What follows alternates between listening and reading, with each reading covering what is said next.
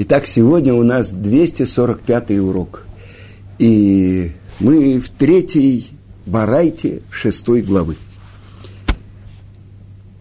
Повторим вкратце то, что мы учили на прошлом уроке. Кто-то научился у своего товарища даже одной главе или одному закону, или даже одной строчке из Торы, или даже одной букве Торы, должен оказывать ему знаки уважения. Потому что так поступал Давид, царь Израиля. Он научился у Ахитофеля всего двум вещам и называл его своим учителем, своим воспитателем, своим другом, как сказано в псалме, 55-м псалме царя Давида. «И ты, муж, который достоинством равен мне, мой воспитатель и мой друг». И разве не очевидно, то есть кальва хомер, из легкого мы учим тяжелое, что если царь Давид, царь Израиля, который научился у Хитофеля только двум вещам, называл его своим учителем, своим воспитателем и своим другом, то во сколько раз больше тот, кто научился у своего товарища одной главе и одному, или одному закону, или одной строке, или даже одному высказыванию – или даже одной букве Торе, тем более должен оказывать ему знаки уважения. И почет полагается только Торе. Так написано в притчах царя Шлому. Почет унаследуют мудрецы. И непорочные унаследуют добро. Тоже сказано в притчах. А добро – это Тара – как сказано, «Килеках тов нататилахем» – приобретение доброе даю я вам, Торати альтазову, мою Тору не оставляйте. Итак, очень тяжелая варайта и очень тяжелый кальвахомер, то есть из легкого мы учим тяжелый. Царь Давид, который научился у Ахитофеля только двум вещам. И мы приводили то, что Раши приводит в Талмуде. Ахитофель научил его, что Тору надо учить не одному, а с Хаврутой. И второе, когда входишь в Бейт-Мидраш, нужно входить как в место присутствия Творца скромностью, с трепетом. Ахитофель мы находим в очень многих местах Талмуда. Кем был Ахитофель? Сказано, когда рассказывают про рабочий день царя Давида, как он занимался Тарой, как вечером он дремал, и как э, над его кроватью была арфа, и как только северный ветер э, дотрагивался до струн этой арфы, как он вставал и составлял песни, прославляющие Творца, то, что у нас есть псалмы царя Давида. И вот рано утром приходят к нему старейшины и говорят, что еврейский народ не может пропитать сам себя. Говорит Давид, чтобы богатые помогали бедным. И отвечает ему, я цитирую вам Вавилонский Талмуд, трактат Брахот. Не может яма как бы заполнится тем, э, той землей, которую из нее э, вынули. Тогда идите и ведите войну, говорит Давид. И дальше сказано, они советуются с Ахитофелем, после этого идут в Санедрин, получают разрешение, э, спрашивают у Коина Урим Ветумим, у первосвященника в нагруднике находилось особенное имя Творца, и когда Коин, первосвященник, Коин Гадоль, заслуживал, загорались буквы в 12 камнях, которые были на его нагруднике. И по этим буквам Коин открывал, идти на войну или не идти, кто идет вперед и так далее. И вот мы видим, советник – это Ахитофель. Другое место приводит Талмуд, когда Давид выкапывал котлован, чтобы в будущем на этом месте был построен храм. И он дошел до краеугольного камня. И вот он достал этот камень, и вдруг начала течь вода. То есть как бы бездна открылась. И эта бездна могла затопить весь мир. Вы знаете, что Творец определил место для воды, ограничил ее. Есть суши, есть материки, а, но на самом деле все волны, написано в Талмуде, они стремятся залить всю сушу. Это то, что говорится в псалме. Небо принадлежит Творцу, а землю дал человеку. Так вот, когда они достали этот камень, и вот эта бездна, вот эта вода хотела затопить весь мир, Давид сказал, тот, кто знает, как остановить вот этот поток, если он не скажет, будет проклят. И Ахитофель, который знал, но э, хотел, чтобы Давид оступился, и чтобы было у него э, преткновение, он открыл, что если написать на пергаменте четырехбуквенное имя Творца и бросить, то вода из страха перед именем Творца вернется в свое место. Мы видим величайший мудрец. С другой стороны, написано э, в трактате Санедрин, в главе Хелек, Каждый еврей есть у него часть в будущем мире. А вот эти, тех, у кого нету части в будущем мире. Три царя и три, четыре простых человека, у них нет части в будущем мире. И кто же эти простые люди? Один из них Ахитофель, другой Дуик Адуми. И вспомним, Дуик Аэдуми был советником царя Шауля.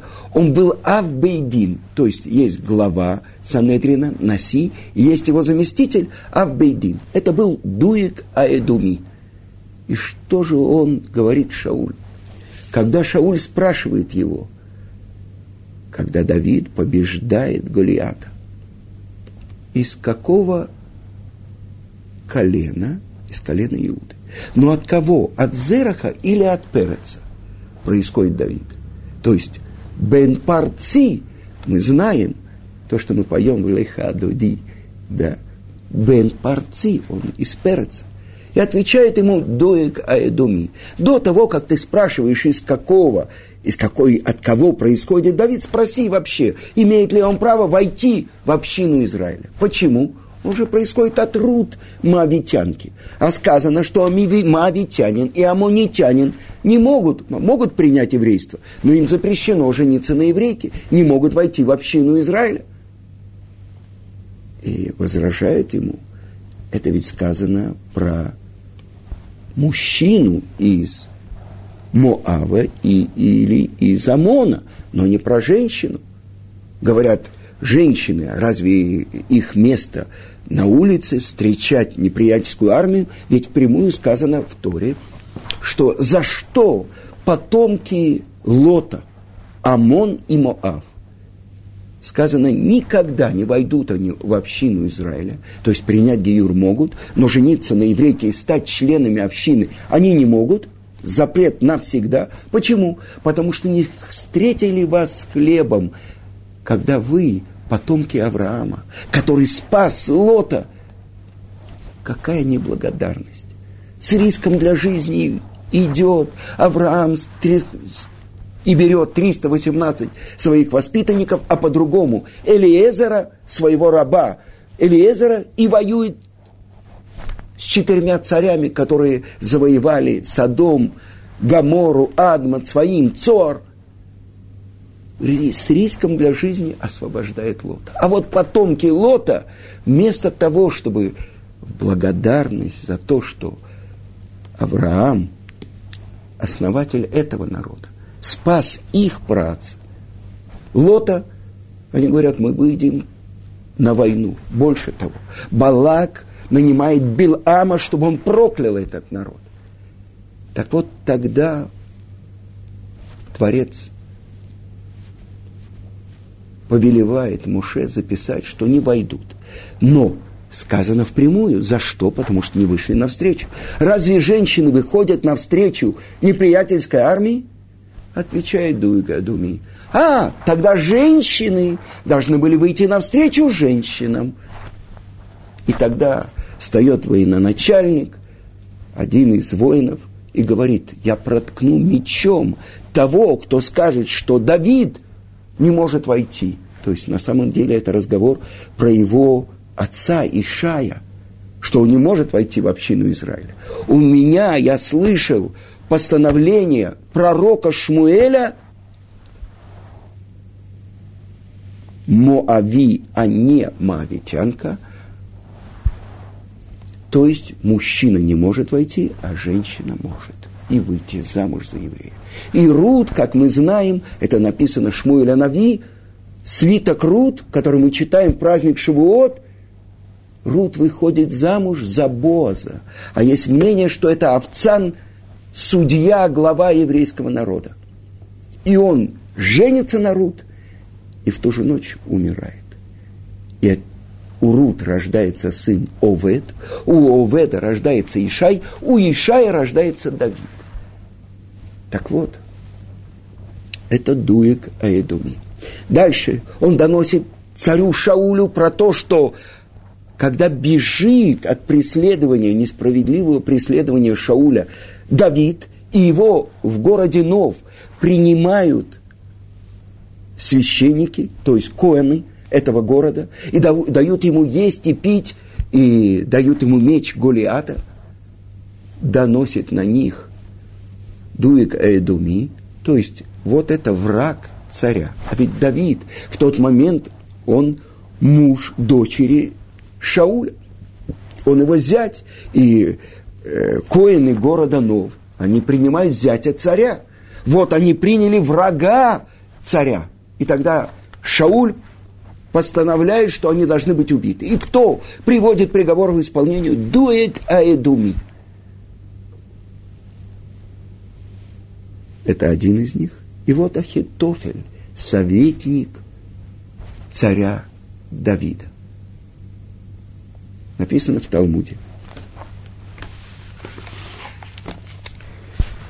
Люди крови и обмана не достигнут и половины своих дней.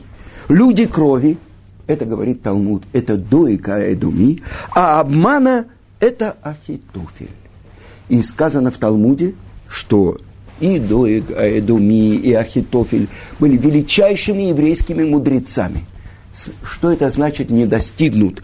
И половину дней своей жизни – это то, что сказано у царя Давида. Дни нашей жизни 70 лет, а если в особенной доблести 80 лет, половина – 35 лет. Так сказано, что Дуек Аэдуми, Творец посылает трех ангелов, ангелов-разрушителей, Малахей Хабала – один делает так, что он забывает свою Тору, другой делает так, что он, э, я не помню точно, не буду цитировать, но главное, что он дает урок среди мудрецов, и его ученики начинают возражать ему, он путается, они начинают смеяться над ним, и ему 34 года он погибает. 34 года. А что же сказано про Ахитофеля?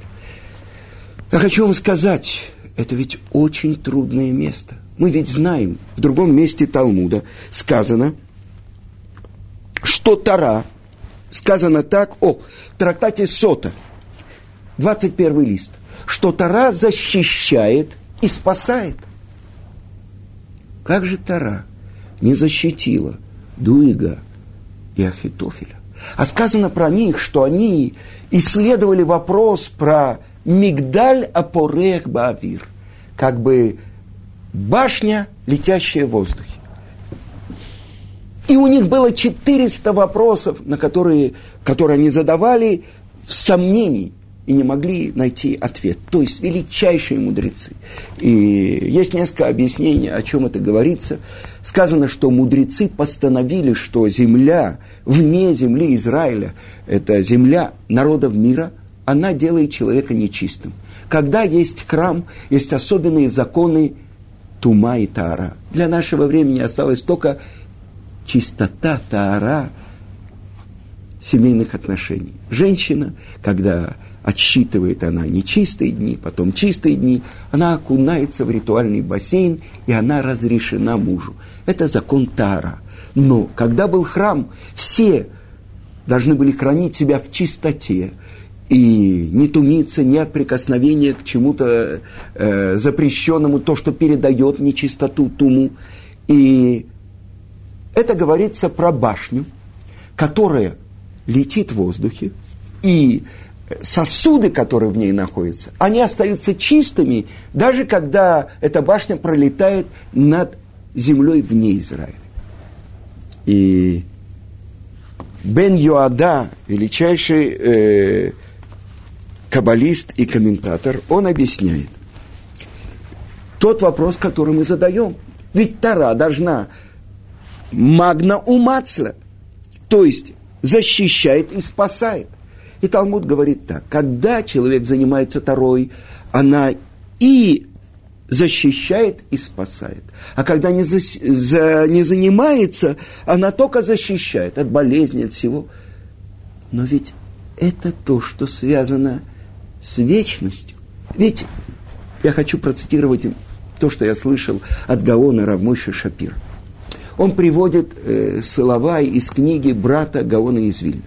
И тот говорит – на что похожа Тара? Если мы возьмем даже одно зернышко, ну, скажем, от какого-то плода, от яблока, в нем заключены бесконечное количество плодов. Новые деревья, новые плоды, еще новые деревья и так далее. То есть он говорит, в каждом слове Торы, в каждой букве Торы заключена вся Тора – а как же величайшие еврейские мудрецы, которые были настолько велики в Торе? Это те, у кого нет участия в будущем мире. А ведь что такое? Чем заслуживает человек будущий мир? Только второй.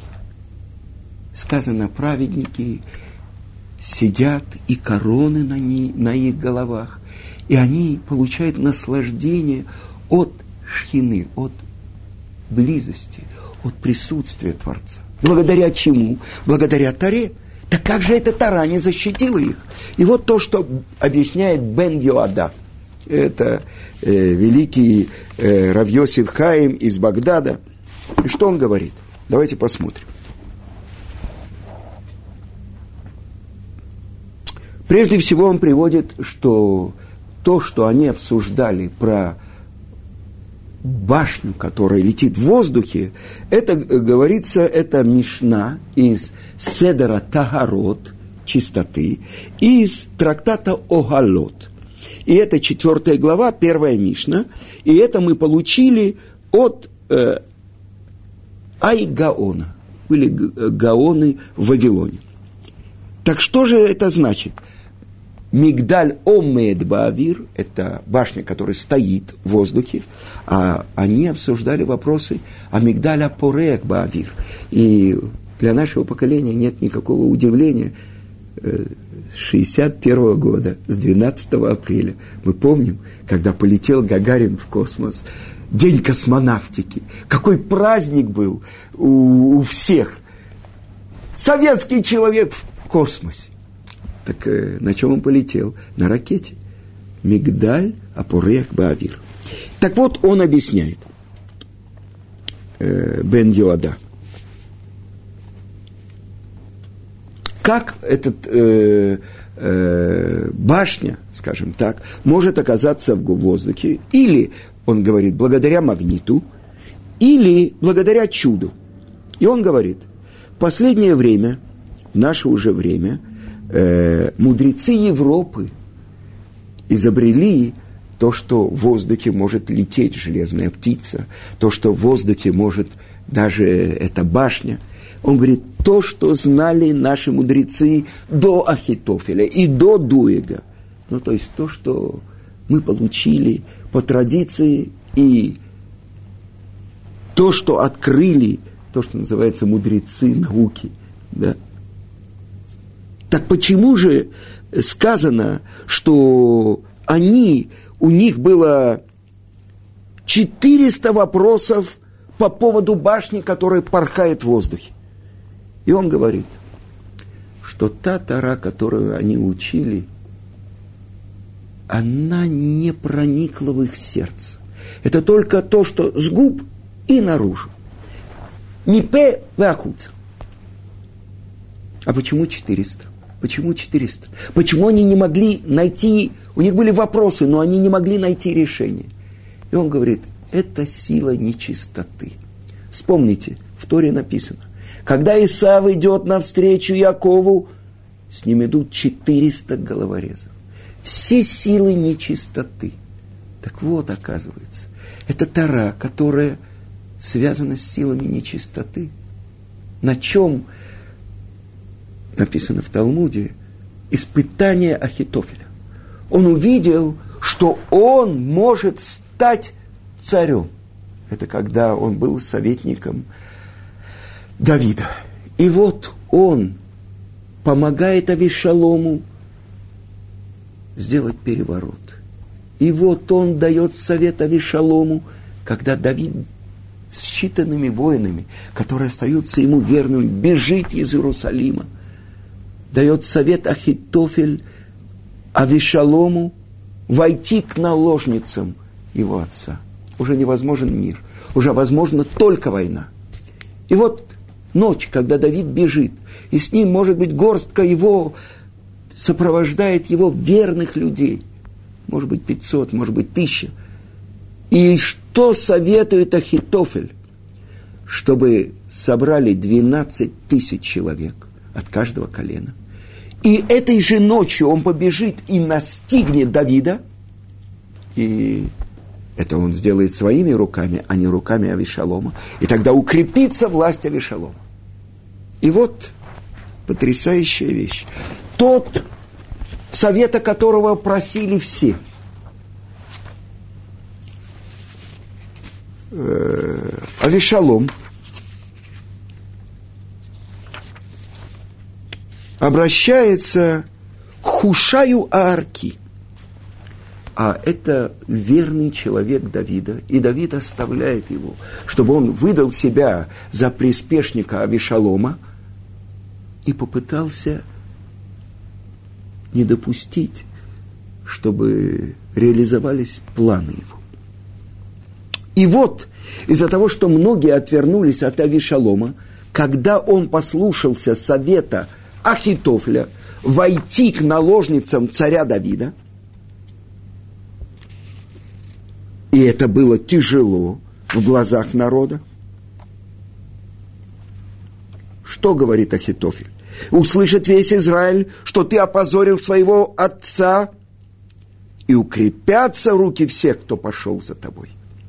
Так Ахитофель объясняет, почему Авишалом должен так сделать, что был, была война. И тогда у Авишалома не, оставляет, не оставляется никакой, не остается никакой возможности, но только воевать с отцом. И вот так как Авишалом увидел, что большинство народа осудило его за то, что он нарушил, вошел к наложницам отца. Он вызывает важного человека, Хушая Аирки, и спрашивает его, вести себя, как советует Ахитофель, в ту же ночь брать 12 тысяч, догонять Давида и уничтожать, либо не слушать его совет. И вот то, что друг Давида, Хушая Арки, дает совет, чтобы собрать большинство воинов Израиля, огромной армии, и только после этого нападать на Давида, ведь Давид опытный воин, и, несомненно, если это не многочисленный отряд, 12 тысяч, потерпит поражение, потерпит поражение Авишалом и послушался его Авишалом. И в этот момент сказано, что когда услышал Ахитофель, что не принят его совет, он отправился домой и дал распоряжение своим детям. И в Талмуде сказано, одно из его распоряжений – никогда не выступать против дома Давида. Казалось бы, раскаялся И повесился и умер. И в этот момент ему было 33 года. Вы понимаете? То есть Тара, которая не проникла в сердце, она не защищает, потому что это Тара человека, у которого нет будущего мира. И объясняет Гаон Равмойши Шапир. Будущий мир – это только та Тара, которая получена с горы Синай. Поэтому тот, кто обучил другого хотя бы одной букве, но из этой Торы – он связал его с вечной жизнью. Тот же, который отсекает себя, величайший мудрец, но цель его, он неправильно прочитал то, что открыл ему Творец. Он хотел, он думал, что он завоюет царскую власть. Он победит Давида, если он догонит его с 12 тысячами человек, и после этого вернется и свергнет Авишалома но он не видел, что царская власть полагалась его внучка Батшева. То есть, таким образом получается, что Шлома Амелех, царь Шлома, он правнук Ахитофеля. И открывается такая глубина, так, такое безграничная Тара, которая в сердце Давида. Он прощает Шиме Бенгера, который, когда бежит из Иерусалима Давид с ближайшими своими э, воинами, выходит Шиме Бенгера и проклинает его проклятием, бросает в него камни, и воины хотят убить того, кто проклинает царя. И отвечает Давид, оставьте его. Этот Творец вложил в его род эти проклятия. Может, Творец увидит мое унижение и вернет меня на трон. И то, что сегодня мне открыла Рабанит Куперман, то, что я не знал, написано в 60 и 108 псалме. Егуда Амехоки – кто это такой, о котором просит Давид? Комментаторы объясняют, это Ахитофель. Ахитофель, который помогал Авишалому выступать против Давида.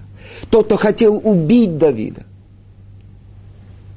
Давид просит за него. Удивительные вещи.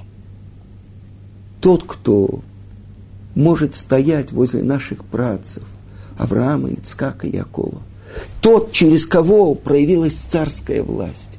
Тот, потомка которого мы ждем каждый день. И несмотря на то, что он задерживается, при всем при том, жду его, чтобы это было поскорее в наши дни. Пришел потомок Давида – царь Машех, который несет в себе такую великую силу, которая была заключена в его предке, царе Давиде.